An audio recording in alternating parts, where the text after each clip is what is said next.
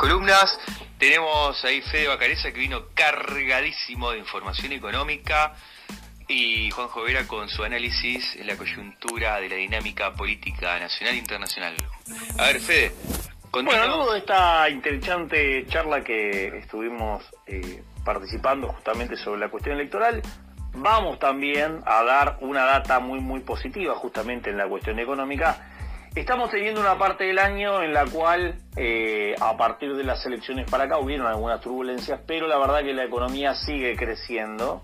Eh, por ejemplo, el uso de la capacidad instalada, que vendría a ser el uso de las maquinarias, equipos eh, que utilizan las industrias y que mide el INDEC mes a mes, justamente marcó en agosto de 2021 64.4% eh, del 100% de la capacidad instalada. Este es el mejor eh, número de uso de capacidad instalada industrial desde agosto de 2017.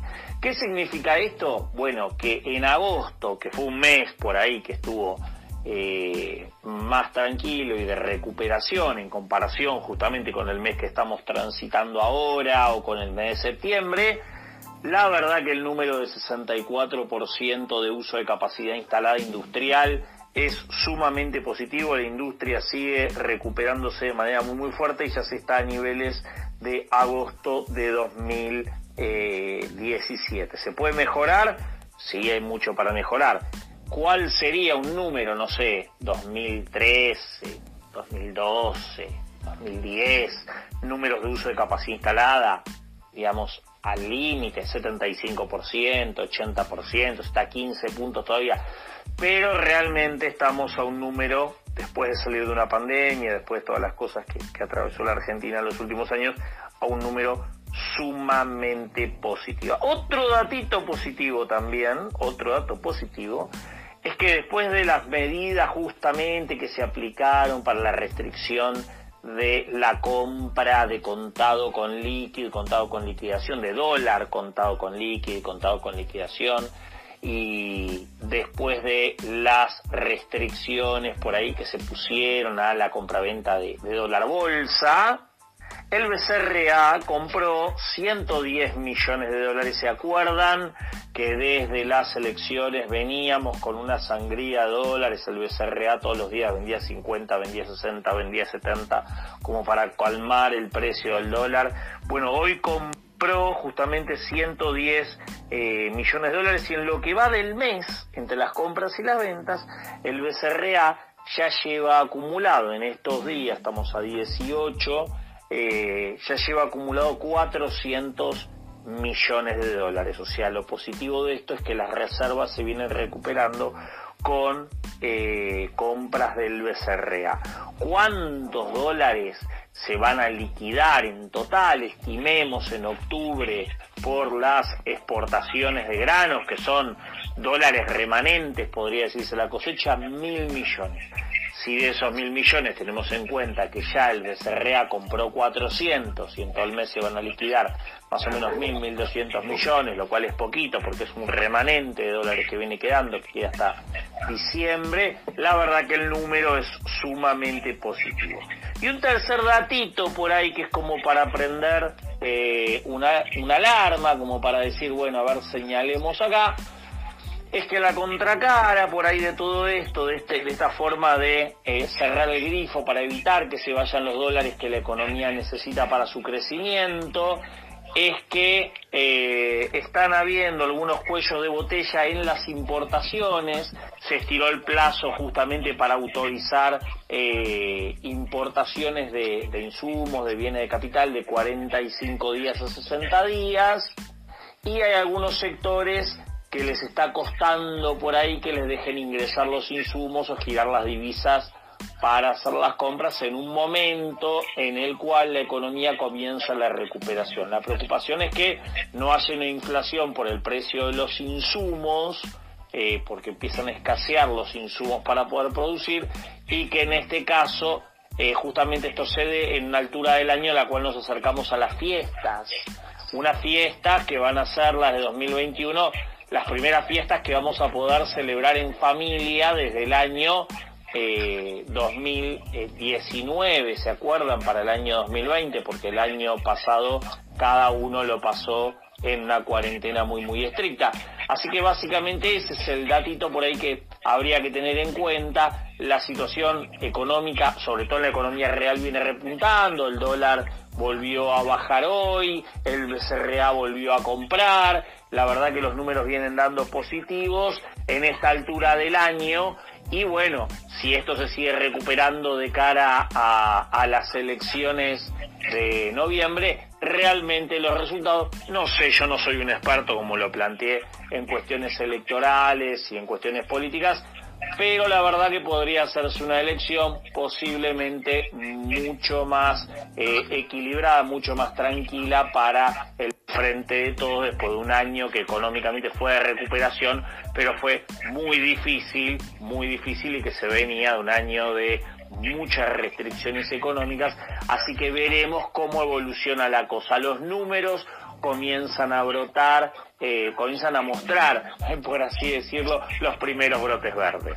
Bien, entonces la industria hay un franco proceso de recuperación. Vemos la economía real, Fede. Te, escuché, te escuché viendo eso y se me vino la imagen eh, fin de largo, que la semana pasada, ¿se acuerdan? Explotadas las rutas, la gente ahí detrás del consumo. Eh, eh, ¿Qué pasa, Fede? A ver, a ver, si bien sabemos que no sos especialista en cuestiones sectoriales, pero hay inyección del Estado, del gobierno ahí para motivar y tratar de revertir el, resultado de las pasos de cara No, el primer dato sí, justamente, el primer dato... Hay medidas, hay eh, medidas concretas. Un dato muy, muy importante por ahí fue el de el cambio en la Secretaría de Comercio, la salida de Paula Español y la llegada del economista Roberto Feletti. Roberto Feletti ahora ocupa la Secretaría de Comercio. Eh, Roberto Feletti fue eh, viceministro de Economía y luego fue... del Banco de eh, Nación en alguna oportunidad, ¿no? No, tiene una larguísima trayectoria. nuestro querido amigo Horacio Robelli, quien tanto queremos y es miembro de la Casa WEN, eh, economista también, eh, va, como, va a ir como subsecretario, todavía está por definirse justamente el cargo que va a ocupar en la Secretaría de Comercio, pero va con cargo de subsecretario. Se ve un perfil justamente mucho más fuerte, mucho más fuerte. Los empresarios están dispuestos a acordar precios con Feletti, a congelarlos, a congelar precios, tarifas y salarios todos juntitos de acuerdo hasta enero, lo cual podría llegar a ser un planchazo tremendo para la inflación y un éxito realmente en la gestión de, la inflación realmente importante.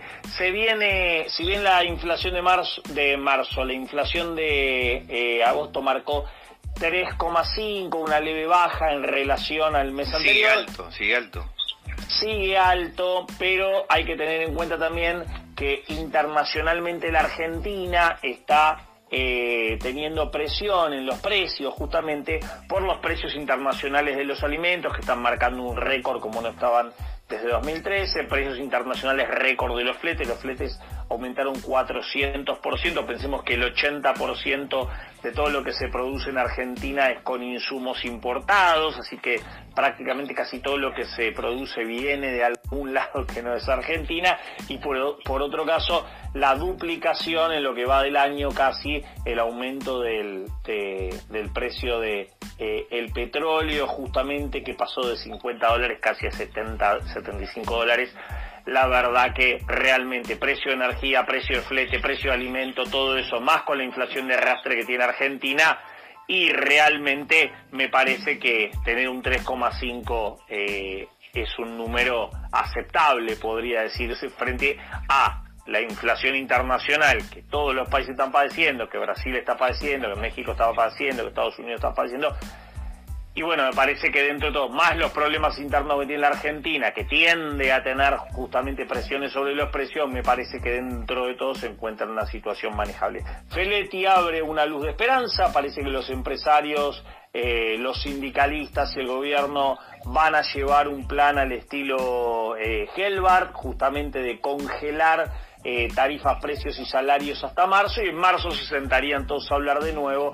Así que veremos cómo, cómo se avanza con este eh, gran consenso social. ¿eh? Realmente podría ser una, una oportunidad para, para frenar la situación. Y por otro lado, los estímulos también que se están dando al consumo, si baja la inflación, si se aquietan los precios, realmente se aquieta la macroeconomía, puede ser una oportunidad realmente para la Argentina para retomar la senda del crecimiento sostenido. ¿Hay interrogantes?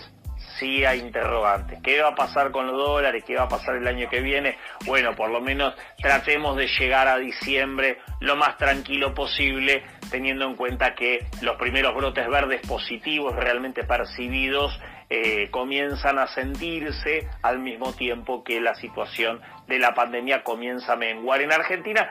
Y, una cosa que quiero resaltar por ahí, que ahí Juanjo no me va a dejar mentir, uno ve las cifras justamente de, pensemos, pandemia y recuperación vienen muy de la mano, salida de, esta situación sanitaria tan difícil que atravesó el mundo en general, la Argentina en particular.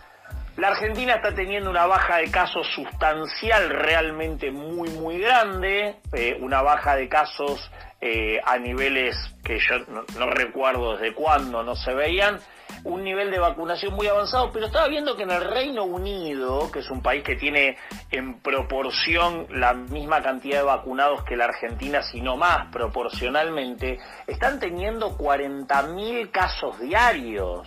O sea, estamos hablando de que eh, lo que se viene haciendo en la Argentina, pensemos que el Reino Unido te lo muestran como un éxito y actualmente están teniendo 40.000 casos diarios y en Argentina nos necesitamos eh, alrededor de los mil casos o menos, ¿no? Juanjo, ¿es una cosa así o,